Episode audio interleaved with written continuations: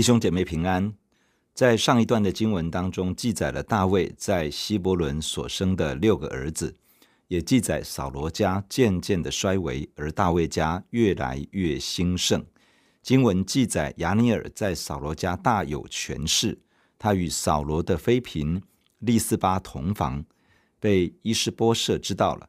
伊施波设质问亚尼尔，结果反遭亚尼尔的怒气相向。亚尼尔决意帮助大卫成为全以色列地的君王。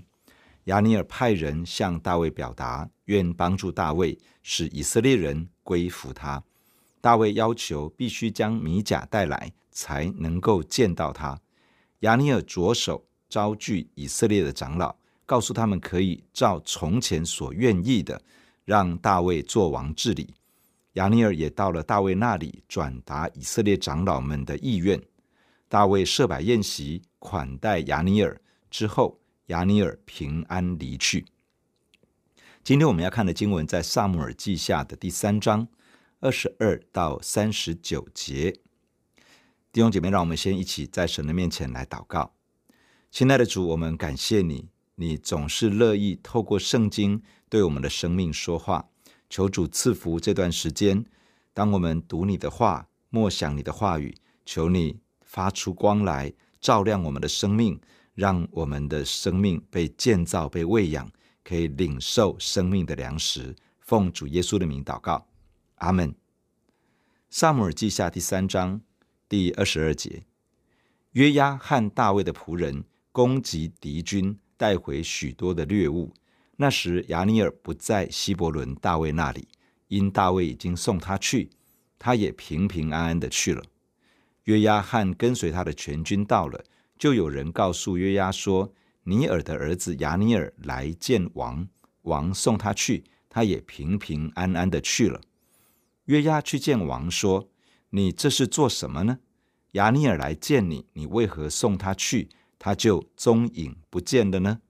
你当晓得，尼尔的儿子亚尼尔来是要宽宏你，要知道你的出入和你一切所行的事。”约押从大卫那里出来，就打发人去追赶亚尼尔，在希拉井追上他，将他带回来。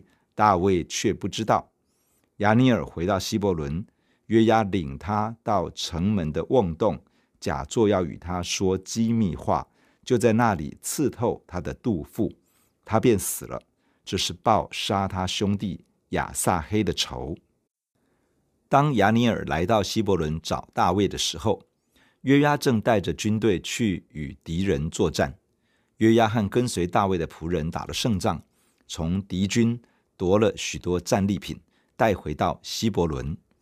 约押回来的时候，正好与亚尼尔错过了。当约押和全军回到希伯伦的时候，约押听说亚尼尔来找大卫，并且王将亚尼尔平平安安的送走，约押十分不以为然。于是向大卫表达了抗议。约押直问大卫：“你这是做什么？你为什么容让亚尼尔平安离去呢？你难道不知道亚尼尔是骗你的吗？他来到这里是要窥探虚实，要知道你的动静和你的实力，好进一步的攻打你。”约押告诉大卫，他认为亚尼尔不怀好意，只是找机会想要攻击、倾覆大卫。动摇大卫作王的地位，约押不认同大卫的做法，觉得他不应该放亚尼尔走，于是他背着大卫采取行动。约押派人去追赶亚尼尔，在希拉井那里追到了。希拉井在希伯仑北方大约三四公里左右。亚尼尔才从希伯仑离开不久，就听到有人追赶而来。亚尼尔不疑有他，跟着回到了希伯仑。约押见到了亚尼尔之后，把他带到城门的瓮洞，这个意思是城门的中间。约押假装有机密的事情要告诉亚尼尔，趁着亚尼尔没有防备，就把他杀了。约押背着大卫将亚尼尔杀害，真正的动机是为了报复。亚尼尔在机变之役，在被约押的兄弟亚撒黑追赶的过程当中，因为摆脱不掉。最后使出一记回马枪，将亚撒黑刺死。约押怀恨在心，用这个机会将亚尼尔杀了，报他杀弟之仇。二十八节，大卫听见了，就说：“流尼尔的儿子亚尼尔的血，这罪在耶和华面前必永不归我和我的国。愿流他血的罪归到约押头上和他父的全家，又愿约押家不断有患漏症的、长大麻风的、架拐而行的、被刀杀死的、缺乏饮食的。”约押和他兄弟亚比筛杀了亚尼尔，是因亚尼尔在基遍征战的时候杀了他们的兄弟亚撒黑。约押杀死亚尼尔的消息传到了大卫的耳中，大卫随即宣称约押所行的是罪，并且大卫宣称约押的罪在耶和华的面前永远不归给大卫以及大卫的国。这意思是耶和华神鉴察每一个人所行的，神知道这个罪是出于约押，不是出于大卫，是与大卫毫无干涉的，并且大卫宣告约押的罪不能够影响到大卫，也不能够影响到大卫所治理的国家与百姓。大卫是约押的领袖，约押是大卫国中的重要将领，他所行的不论是对是错，不论是善是恶。不可能完全对大卫没有影响，也不可能对大卫治理的国度不起任何的作用。因此，大卫所宣称的是释放一份属灵的保护，不容许约押所犯的罪成为大卫与耶和华神之间的阻隔。同时，约押的罪也不能够成为犹大、以色列与耶和华神之间的障碍，导致神的子民无法活在神的祝福之中。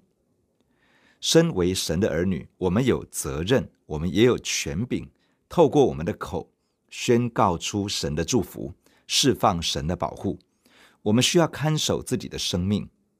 有时候负面的思想会进来，有的时候在遭遇困难、煎熬的时候，魔鬼的谎言会进来。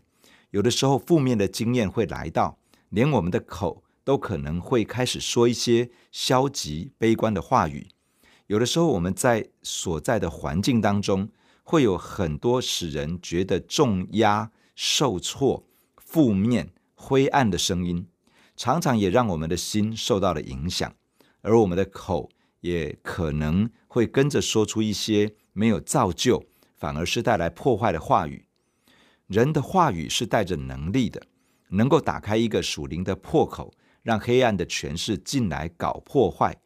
也能够开启一道祝福的门，让神的祝福与能力释放出来。在家庭当中，我们所说的话可能影响家庭的氛围，可能引起纷争，也可能促进和睦。同样的原则，在校园、在职场、在教会的环境中都是如此。我们说出的话语可能被魔鬼利用，也可能与神同工。我们需要谨慎自己的口。让我们所说的话语释放神的祝福，成就神所要成就的工作。接下来，大卫宣告了咒诅约押和他的家族的话语。大卫知道是约押杀害了亚尼尔，他宣告流亚尼尔的血的罪归到约押的头上，以及约押的全家。这些咒诅的内容包含了：第一是漏症和大麻风，这个是在旧约时代。最严重也最令人感到羞耻的疾病。第二是架拐而行，就字面来看，指的是需要靠着手杖来行走。约押是一个战士，是一名将领。以色列人从出埃及开始就被称为耶和华的军队。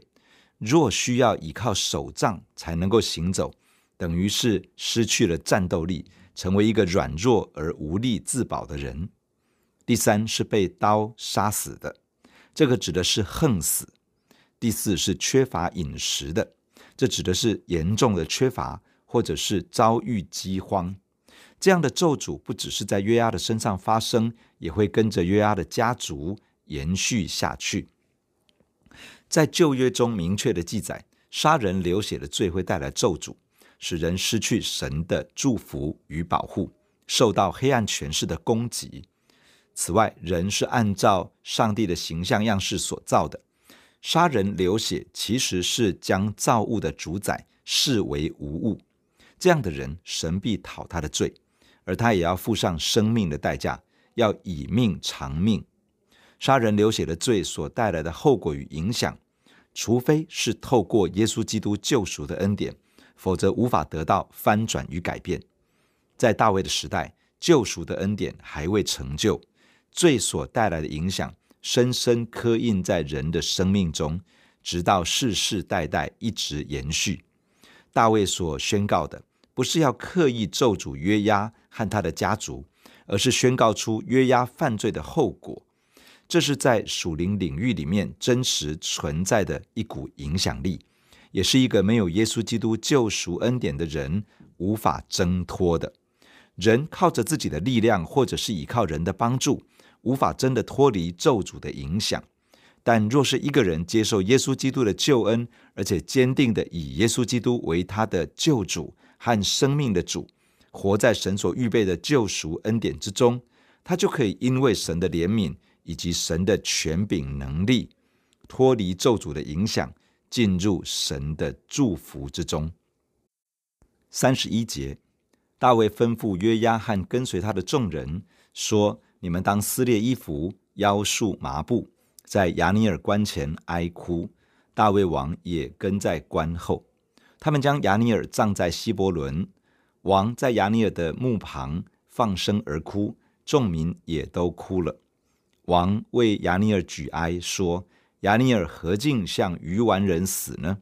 你手未曾捆绑，脚未曾锁住。”你死如人死在罪孽之辈手下一样。于是众民又为亚尼尔哀哭。日头未落的时候，众民来劝大卫吃饭，但大卫起誓说：“我若在日头未落以前吃饭，或吃别物，愿神重重的降罚于我。”众民知道了，就都喜悦。凡王所行的，众民无不喜悦。那日以色列众民才知道。杀尼尔的儿子亚尼尔，并非出于王意。王对臣仆说：“你们岂不知今日以色列人中死了一个做元帅的大丈夫吗？我虽然受高为王，今日还是软弱。这喜鲁雅的两个儿子比我刚强。愿耶和华照着恶人所行的恶报应他。”大卫做出了决定，下令厚葬亚尼尔。大卫吩咐约押要在送殡的行列中，而他是杀人凶手。大卫也吩咐跟随约押的众人要跟在送殡的队伍里面。大卫吩咐他们要撕裂衣服，腰束麻布，这是以色列人表达哀伤的方式。大卫同时要求他们要在亚尼尔的棺木前哀哭，表达哀悼。大卫自己也跟在棺木的后面。这显示出大卫亲自为亚尼尔举行这场葬礼。大卫为亚尼尔举哀，说道：“亚尼尔何竟像鱼湾人死呢？你手未曾捆绑，脚未曾锁住。”这表示亚尼尔并不是一个罪犯，也不是打败仗的战犯。他不是因为犯罪而死，也不是因为战败而亡。大卫说出亚尼尔是死在罪孽之辈的手下。这话应该是讲给约押和跟随约押的人听的，表示大卫知道真正的杀人凶手是谁。大卫在亚尼尔的坟墓旁哀哭，众民也为了亚尼尔而哀哭。当时有百姓来劝大卫吃饭，被大卫拒绝了。他表示，若是在太阳下山之前吃饭，或者是吃别的东西，愿神的责罚临到。以色列人以太阳下山为一天的开始，因此大卫的意思是在这一天还没有结束，新的一天还没有开始之前，他为亚尼尔的死而禁食哀哭。大卫所做的赢得了百姓的心，得到众民的喜悦。到这个时候，以色列众民才知道大卫并没有起意要杀害亚尼尔，更没有下令做这件事。亚尼尔前来希伯伦，最后死在这里。在以色列家与犹大家仍旧对立的这个时候，难免让人联想到，是不是大卫下令要杀掉亚尼尔？更何况知道约押痛下毒手的人，更会合理怀疑是大卫授意要约押这样做。大卫所做的，使在场的众民明白过来，知道大卫无意杀害亚尼尔，反而是真诚相待，把亚尼尔视为无辜受害的英雄。最后，大卫对身边的臣仆说话。表示以色列人中死了一个做元帅的大丈夫。当扫罗四处追杀大卫的日子里，亚尼尔就跟在扫罗的身边，协助他追杀大卫。如今，大卫为了整个国家的合一，为了承担起神给他治理全以色列的托付，他愿意放过亚尼尔，甚至看他是一个足以做元帅的将领。可见，大卫已经从内心完全饶恕亚尼尔。并且愿意接纳他成为一个可以一起打拼的同工，愿意按着神给亚尼尔的恩赐与能力，赋予他一个合适的位分。这是一颗宽广的心，是一个身为领袖的人需要培养的。大卫说：“我虽然受高为王，今日还是软弱。这洗鲁雅的两个儿子比我刚强，愿耶和华照着恶人所行的报应他。”洗鲁雅是大卫的母亲的姐妹。洗鲁雅的两个儿子指的是约押和亚比筛。大卫把约押和亚比筛都算进去了，可见亚比筛在约押杀害亚尼尔的行动中也参与了一份。在当时的局势下，大卫受膏做犹大王，然而约押手握军权。很显然的，约押已经渐渐显露出一些。不当的动机与言行，让大卫感受到压力与威胁。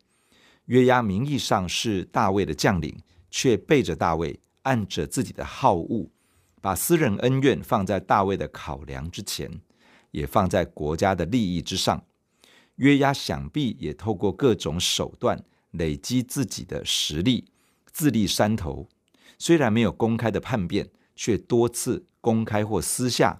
与他的领袖大卫不同心、不同调，特别是面对大卫想要重用的人才，当这些人对约押的地位有潜在性的威胁时，约押就用私下的场合背着大卫痛下毒手，来巩固自己的权位。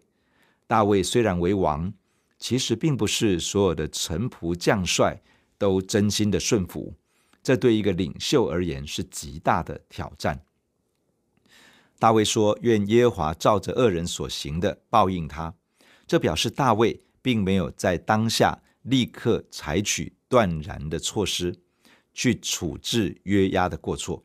很可能大卫心中存着忌惮，在约押握有军权之下，恐怕在国家不稳定的状况中下手处理约押，会导致更大的动荡不安。大卫期待公义的耶和华神。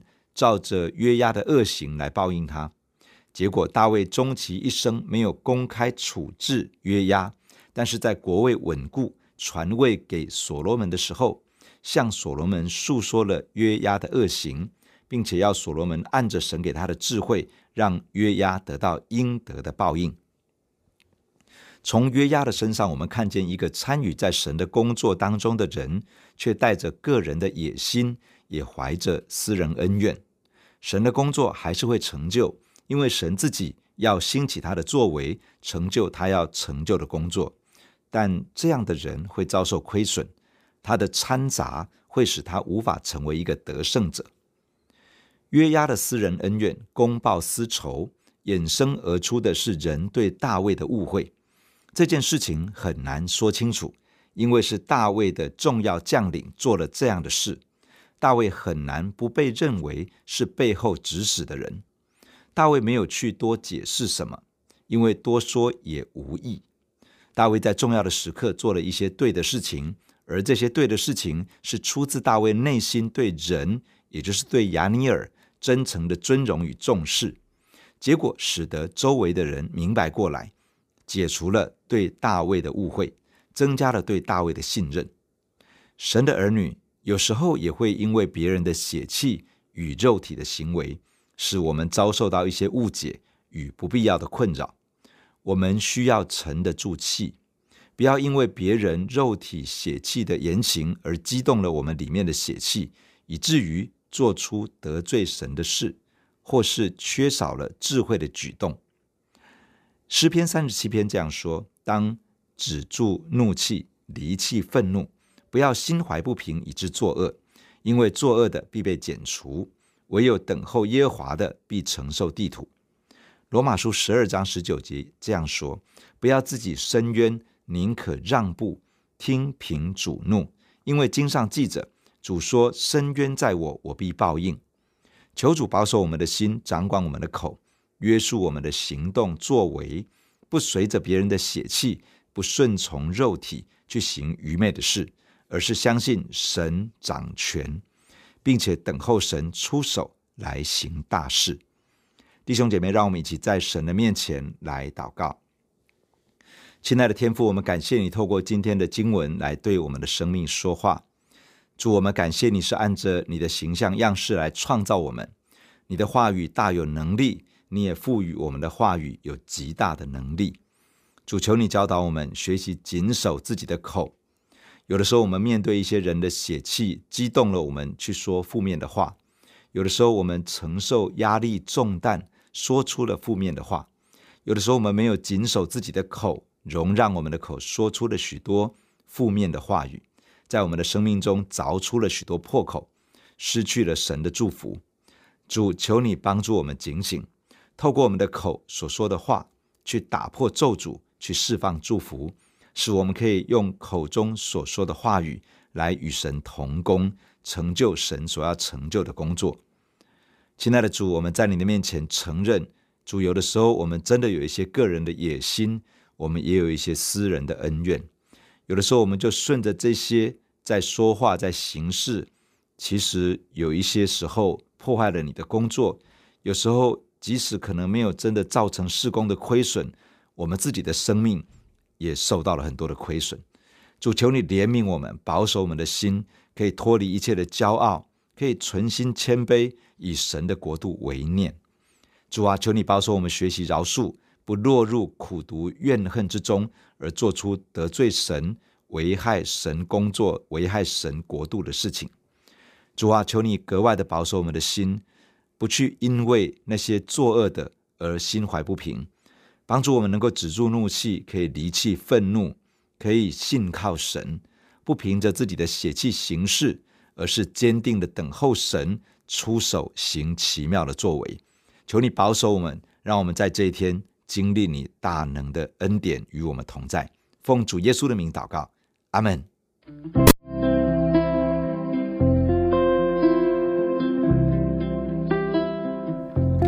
如果你喜欢我们的分享，欢迎按赞、订阅、开启小铃铛。愿神的话每一天成为我们随时的帮助。你也可以把连结传给需要的人。愿上帝祝福你，阿门。如果你喜欢我们的分享，欢迎按赞、订阅、开启小铃铛。愿神的话每一天成为我们随时的帮助。你也可以把连接传给需要的人。愿上帝祝福你，阿门。